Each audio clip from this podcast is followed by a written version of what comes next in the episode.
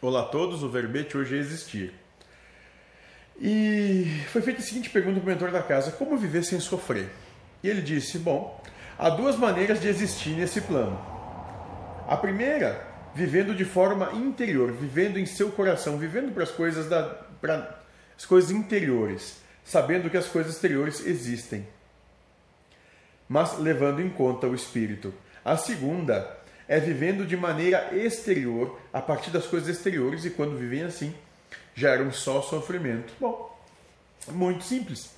Né? Nessa proposta de entendimento, de, de existir enquanto encarnação, é, a grosso modo, duas grandes maneiras de, de se existir, de passar uma existência.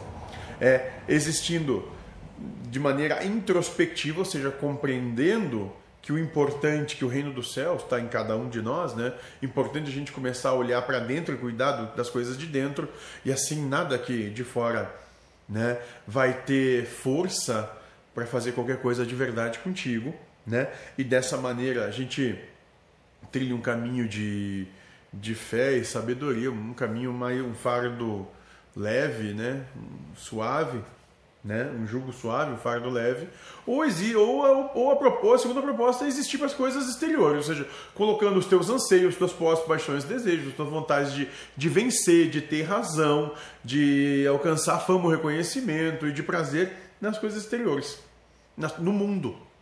Viver para o mundo. E vivendo para o mundo é, é, um, é, é, é, uma, é uma boca que não tem que não é saciada nunca na sua fome. Né? Não importa quanto se alcance, quanto tu tenha do mundo, seu mundo sempre vai querer mais e vai ter que tem que ser mais e mais tem que ser. E assim vai, não tem fim.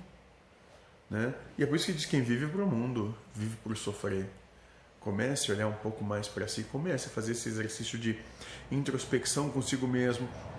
Comece a questionar se as coisas têm o real valor que a gente está dando para elas, se tudo o que acontece acontece mesmo como a gente viu, se as coisas são mesmo assim. Quantas vezes nós, num determinado acontecimento, é, vinculamos isso a um certo, a, a uma maneira de pensar, e passado o tempo, nós fomos compreender de maneira totalmente antagônica daquilo. E é isso que a gente tem que ter cuidado. Quando a gente vive para o interior, a gente deixa de julgar o exterior e começa a olhar quais são as nossas reações naturais às coisas que acontecem e começa, a gente começa a se compreender. E quando a gente se compreende, isso é muito importante, a gente é feliz.